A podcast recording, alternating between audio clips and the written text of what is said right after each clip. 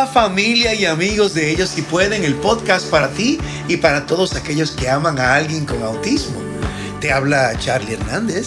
Y esta es Nani Hernández. Y el día de hoy vamos a hablar sobre un tema que es sumamente apasionante para nosotros, aunque no me surge o no me nace a mí, eh, digamos, naturalmente, porque no es parte de mi cultura personal yo soy músico de muchos años, de toda la vida. Eh, pero de lo que vamos a hablar el día de hoy, que es sobre los deportes, eh, a pesar de que no soy una persona que sigue deportes eh, de equipo, ni me encanta el... Eso sí, me gusta mucho el, boxeo, pero nada que ver de boxeo con el autismo, no. pero sí... Él no pelea. Yo peleo sin guante. Um, más bien eh, queremos compartir con ustedes eh, sobre el papel que han jugado los deportes o el deporte en el desarrollo de nuestros hijos con autismo. Y también hemos visto el resultado en, otros niños que han ah, abrazado esta disciplina y cómo se ha desenvuelto, como cuáles fueron los comienzos eh, es una cosa que yo entiendo que puede resultar un poquito atemorizante para algunos padres de pensar, uff, cómo ellos van a estar en un deporte, especialmente en un deporte de equipo, cuando requieren una cierta capacidad de poder comunicarse, de poder verbalizar, etcétera, etcétera, ¿no? Es medio atemorizante. Pero la realidad es que la experiencia nuestra fue buena, fue buena porque ellos no solamente salieron de su encierro, porque como todos sabemos, el autismo tiene, esa es una de las características, ¿no? Que el niño juega solo, que no, no tiene contacto visual con otras personas. La desconexión social que tienen. Y que es parte de, de, su manera neurológica de ser, ¿no? Sí. Que puede eh, se puede eh, cambiar con el tiempo un poquito, mejorar, vamos a poner a ponerlo así, pero no es que se vaya a eliminar por completo. Se puede mejorar con ciertas disciplinas y cuando hablas de disciplinas, yo recuerdo en el 2003 más o menos cuando Laurita entró a Princeton House, que fue la escuela charter que, que ella estuvo, ahí era que estaba Silvia, que era la entrenadora que ahora, ella es la directora de, de ah, OCA, que es oportunidad, comunidad y habilidad. Habilidad en inglés. En inglés, porque ability. sí, no se puede traducir H. Exacto. ok, muy bien, gracias. Pero cuando ella entró al en el 2003, ella no sabía nada de, jugar con una pelota, de, comunicarse con otros, eh, otros muchachos para poder pasar la pelota, llevarla hasta acá. O sea que fue un proceso de años. que los entrenadores tuvieron con ella y con, y con Josué, que entró en el 2006 a jugar. Eh, ellos entraron eh, a través de, de la, de la escuela y después con el programa de OCA. Y ella tendría que como ocho años, ¿no? Wow. no me Sí, porque ella nació en el 95. Sí. En el 2000 tendría cinco más tres. Sí, ocho. Ocho años. Tendría ocho añitos y era comiquísimo porque ella, y yo creo que lo compartimos aquí una vez, que ella le tiraron la bola y mientras los niños corrían detrás de la bola, y los maestros le enseñaban, Laurita estaba completamente desconectada en su mundo. Entonces ella vio actividad y dijo, ah, espérate, que esto es lo que yo voy a hacer. Y se puso a hacer lagartijas, calistenia en el mismo medio de la cancha. y no solo eso, ella eh, al principio, cuando estaba jugando con algún otro equipo de otro county, eh, si el otro equipo estaba ganando, ella se molestaba tanto que ella se negaba a perder. Ella quería jugar con el otro equipo y, e insultaba a todo el mundo. Nosotros nos reímos ahora, pero aquel momento, ¿verdad? Era un poquito bochornoso verla a ella. Gracioso también, porque ella era pequeñita y todo el mundo le tenía miedo, los niños. Y era la más pequeña, era la única niña. La única niña en el, en el equipo. Y todos los niñitos le tenían un gran respeto a Laura. Genio la niña. Eh, eh, fíjate, tú mencionaste eso y, es vino a mi memoria cómo, cómo, ella empezó sin saber absolutamente nada, cómo empezó a patear la pelota, cómo empezó a correr detrás de ella y entender el concepto de que se la tiene que tirar a otra persona. O sea, e, esa, ah, esa habilidad o, esa, o ese ejercicio que es tan sencillo, tan elemental para hacer, a ella le costó. A ella le costó hacerlo porque Laura nunca fue, o sea, Laura tenía una, una capacidad de atención muy limitada, o sea, un tiempo muy cortito de, de, estar enfocada en algo. Y nosotros vimos como poquito a poco eso iba aumentando, aumentando, aumentando, al punto de que los partidos duraban entre 5 a 7 minutos al inicio, obviamente, eh, sin puntaje ni nada de esas cosas, solamente el hecho de pasar la pelota nada más. Ahí estuvieron meses. Ah, y eh, bueno, cuando Josué se incorporó ya Laurita sabía algo. Ya Josué tenía un poquito más de capacidad de ver el potencial del juego, ¿no? José Andrés, por otro lado, no en su en su característica manera neurológica de entender lo que está alrededor de él y cómo él interactúa con el ambiente, él no estaba, um, él no estaba invirtiendo energía en eso. Uh, o sea, siempre ha sido un niño más, más, más reservado, le gusta ahorrar energía. Pero defendiéndolo, defendiéndolo, porque él fue, nosotros lo, lo pusimos en, lo, que se llaman los skills. Eso es lo que iba a decir ahora, él no estaba en el, en el equipo de, trabajar eh, juntos eh, como, como un equipo, ¿no? Sino más bien él trabajaba como, él, él, él participaba más bien como en una división que lo que hacían era que sencillamente eh, eh, tomaban niños que estaban un poquito más profundos en el espectro de autismo y les enseñaban a agarrar la pelota y a devolverla. Entonces el evento era sencillamente agarrarla y devolverla. A José le gustaba más el, baloncesto. Sí. Que tenemos algunos videos de él encestando. Sí.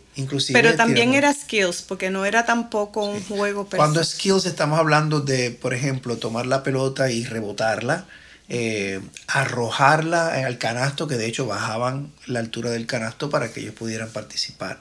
Porque muchos de estos niños tienen una tonalidad muscular bien, ah, o sea, mucho ah, más reducida que, que los niños típicos.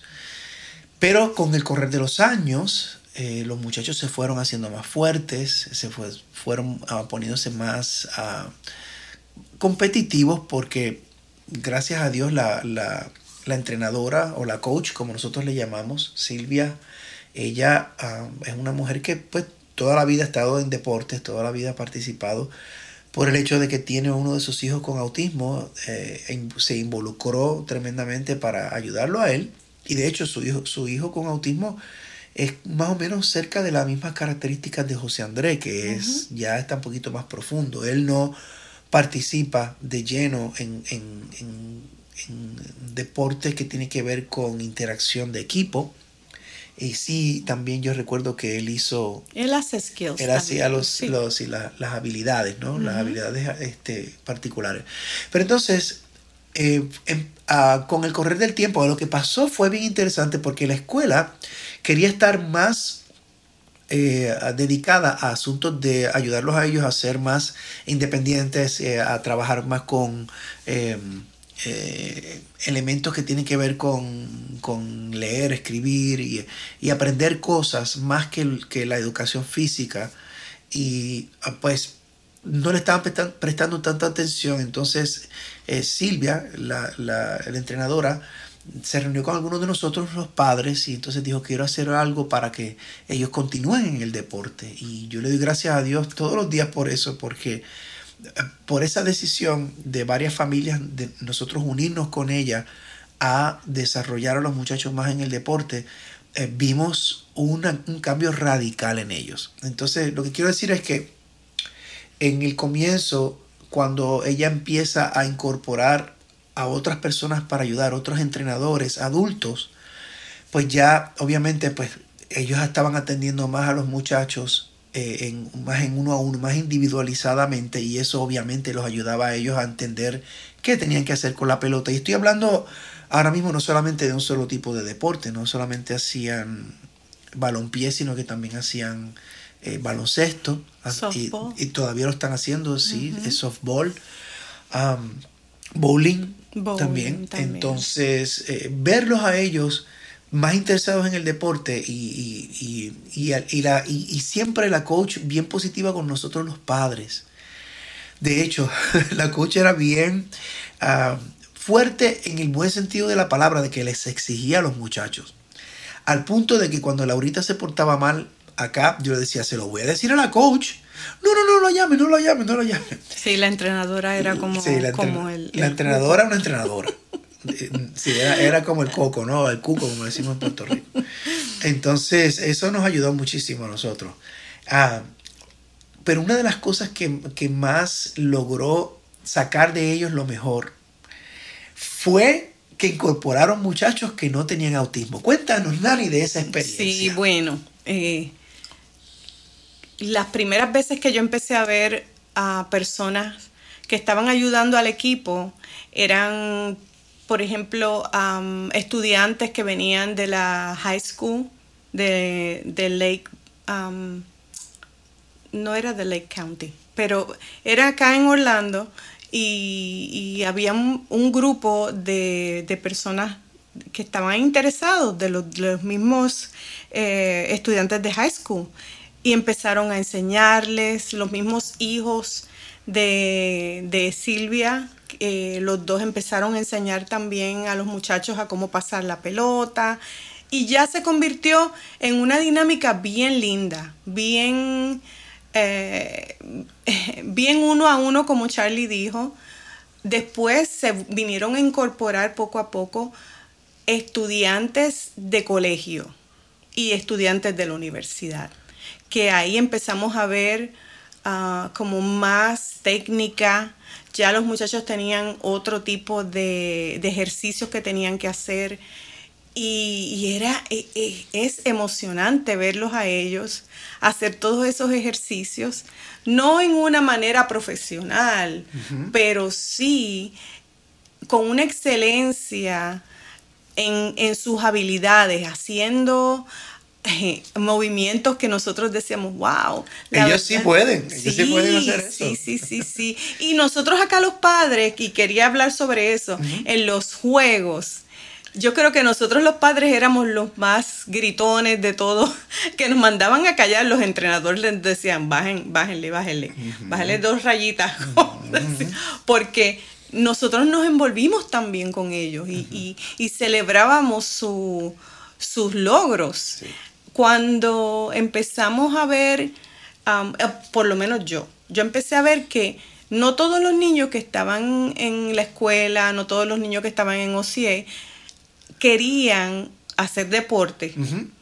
No todos. y de hecho, tú vas a encontrar a lo mejor que tu hijo pues no está para eso, no le gusta y no lo va a hacer no lo va a hacer. Pero yo te animo a que tú lo envuelvas en otro tipo de actividad. Correcto. Porque ellos necesitan la actividad. Ellos necesitan. Yo tengo una amistad que su hija no le gusta el deporte así de, de correr, pero le gusta nadar. Y la niña es buena nadando. Pues mira, envuélvelos en algo que tome sus energías, que ellos puedan mover sus cuerpos porque eso ayuda a sus mentes también a enfocarse. Sí, independientemente también de, que sean deportes de, equipo. Ah, que la natación, por ejemplo, puede ser un, deporte de equipo, pero también ellos pueden hacerlo solos. Y el, hecho de que el ejercicio físico eh, le da al cuerpo la oportunidad de, incorporar otras habilidades y, otra, y, otros estímulos, porque ese es el asunto de, de, que el autismo muchas veces, si nosotros dejamos a los muchachos ser lo que ellos quieren hacer todo el tiempo o lo que no quieren hacer todo el tiempo, encontramos que, podrían correr el riesgo de atrofiar muchas cosas porque ellos no quieren a veces salir de donde están. Hay que esforzarlos un poquito, hay que, hay que tratar de, de motivarlos. Motivarlos, vamos a ponerlo así. Motivarlos. Sí, y, y pues los animamos a que ustedes pues vean las posibilidades. Hay programas. Hay programas de Olimpiadas Especiales. Eso es tremendo programa. Sí, OCA se, se juntó con las Olimpiadas Especiales de años por años. Han estado ellos eh, ganando medallas de oro, de plata en diferentes estados. Las, Olimpiadas Especiales son ya un movimiento mundial. Oh, en este momento que estamos viendo en otros países también desarrollándose porque eh, la manera en que estamos viendo las personas con discapacidades está cambiando radicalmente. Eh, hay, una, hay un movimiento tremendo para hacerles, hacernos entender que nuestros hijos sí pueden involucrarse en el deporte, sí pueden desarrollar una habilidad deportiva. Eh, es importante que nosotros, y esa es la labor de nosotros como padres, tenemos que hacer la labor investigativa y tenemos que nosotros exponerlos a ellos. Y mirar la habilidad y no la discapacidad. Sí. Porque ahí es que vamos a poder triunfar. Lo hermoso de, la, del asunto de las Olimpiadas Especiales y, tipos de actividades y eventos alrededor de, estos, de, este, de, sus discapacidades es que ellos siempre van a encontrar motivación en el uno con el otro. Hemos visto cómo ellos se unen, las amistades que nuestros hijos han hecho a través del deporte. Hoy día ese es su círculo de amistades. Sí. Son íntimos, ellos comparten, se conocen. Es verdad que hablan de temas que tú te quedas como que, eh, porque hablan de cosas de videojuegos y de programas y bueno, son Pero la idea es esa, la idea es que ellos encuentren su tribu, que encuentren su tribu y ahí, ahí lo pueden encontrar. Así que Qué bueno que podemos hablar de estas cosas. Te motivamos a que expongas a tus hijos a los deportes porque vas a ver una gran diferencia en la manera en que el niño o la niña conecta con el mundo exterior. Y en este podcast pues queremos que siempre sepas que estamos disponibles para escuchar tus comentarios. Así que déjalo siempre, lo puedes escribir ahí mismo en el encasillado donde ves el, podcast. Y, y, por favor ve a nuestra página de ellos si. Una vez más, ellos sí pueden.com, todo corrido. Entra ahí porque ahí vas a encontrar más información, vas a ver recursos que te van a ayudar a conocer más eh, sobre la condición de tu hijo y puedes suscribirte a nuestro podcast para que reciban los próximos episodios de Ellos sí pueden. Bueno, y danos un like en tu plataforma de podcast favorita y déjanos tus comentarios. Ya sabes que estamos esperando. Y hay algunas personas que ya nos han escrito y oh, sí, Sí, y ya prontito en el próximo, en, la próxima temporada, vamos a empezar a, mencionar algunos nombres lindos de, gente que han sido una bendición para nosotros. Y que nos inspiran, que nos, nos han bendecido y lo vamos a incorporar en el programa. Así que no olvides que cuando tenemos fe en Dios y en nosotros mismos, ellos eh, sí, pueden.